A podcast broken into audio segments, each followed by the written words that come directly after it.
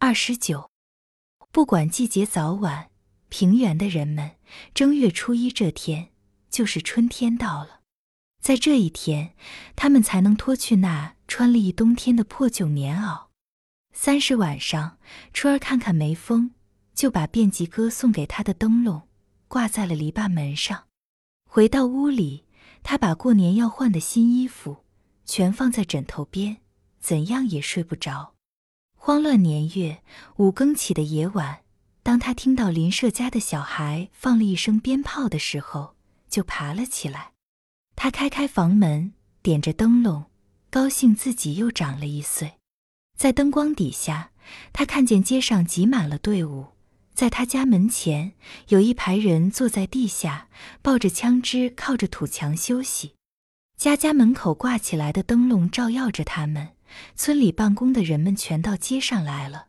春儿正和战士们说着话，老常迈着大步过来。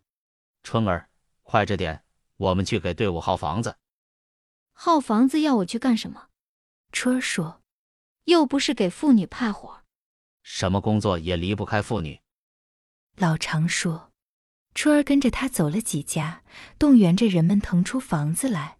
老常和房主们说：“腾间暖和屋，把炕扫扫，咱们在那里挤插着住两天也不要紧，叫战士们好好休息休息。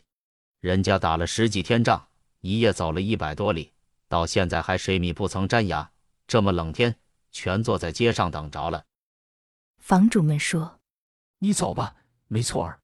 孩子的娘，把炕上那些乱七八糟的东西收拾一下，把尿盆子端出来。”老常说：“不碍手的东西就不要动。这个队伍不拿老百姓的一针一线。”他们来到田大瞎子家里，田大瞎子的老婆正看着做饭，好几碧莲饺子放在锅台上。一听说军队驻防。慌手慌脚，又把饺子端回里间去了。出来说：“真是过个年也不叫人安生。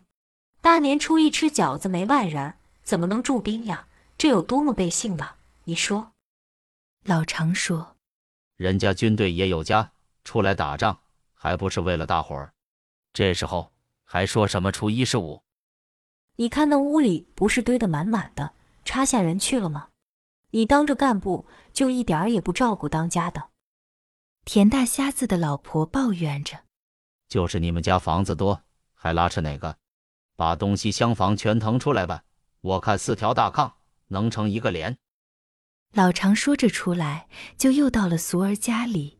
他家的大门关得挺紧，老常拍打喊叫，半天老蒋才开门出来，丧声丧气地说：“老常。”大五更里，你别这么砸门子、敲窗户、呼噜喊叫的，我闲充了一年的运气。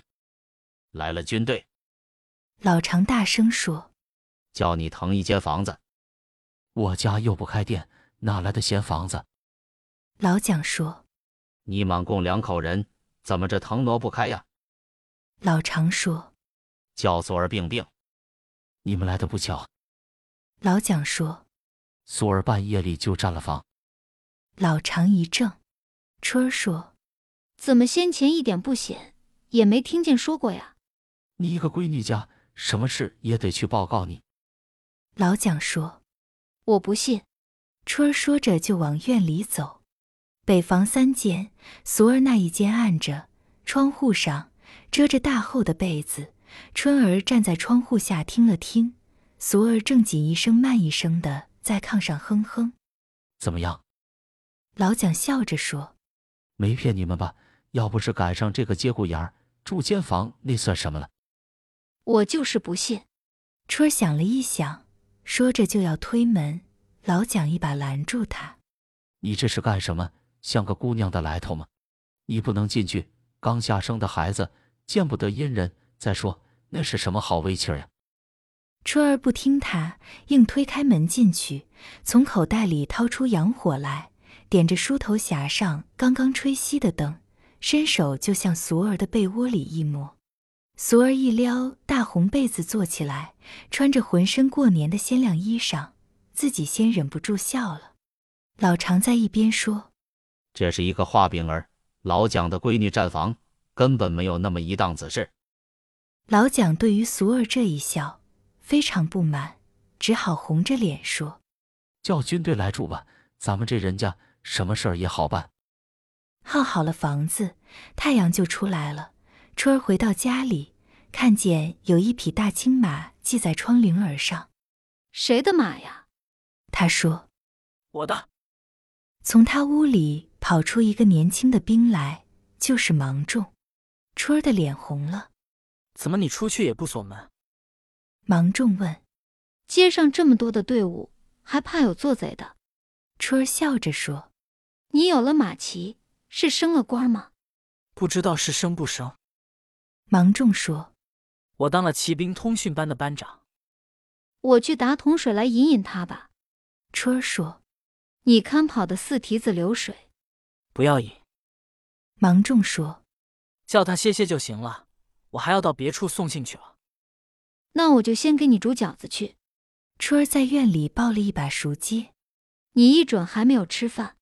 芒种跟进来说：“上级有命令，不许吃老百姓的饺子。”春儿说：“上级批评你。”我就说是我愿意叫你吃，煮熟了，他捞了岗尖的一碗，递给芒种说：“这回打仗打得怎么样？”在黄土坡打了一个胜仗，得了一些枪支。芒种说：“敌人增了兵，我们就和他转起圈子来。司令部转移到你们村里来了。吃过饭，你看看我们的吕司令去吧。”我怎么能见到人家？春儿说：“我姐夫了。”我们还住县城里。芒种说：“高八了。”春儿又问：“芒种说：‘也在队上，这回打仗很勇敢，看以后怎么样吧。’”芒种吃饱了，放下碗就要走。春儿说：“等一等，小心叫封顶了。”当兵的没那么娇嫩。芒种说着出来，解开马匹，牵出篱笆门。窜了上去，马在春儿跟前打了几个圈儿。你怎么这么急呀？春儿说：“我还有话和你说了。”什么话？芒种勒着马问：“过了年，你多大了？”春儿仰着头问：“十九岁了。”芒种说：“你忘了，咱两个是同岁。”你长得像个大人了了。春儿低下头来说：“在队上，人们还叫我小鬼了。”芒种笑着说：“我们年轻，要好好学习了。”我能到军队上去吗？春儿问。“怎么不能？要那样才好啊！”芒种把缰绳一松，马从低坡上跑开了。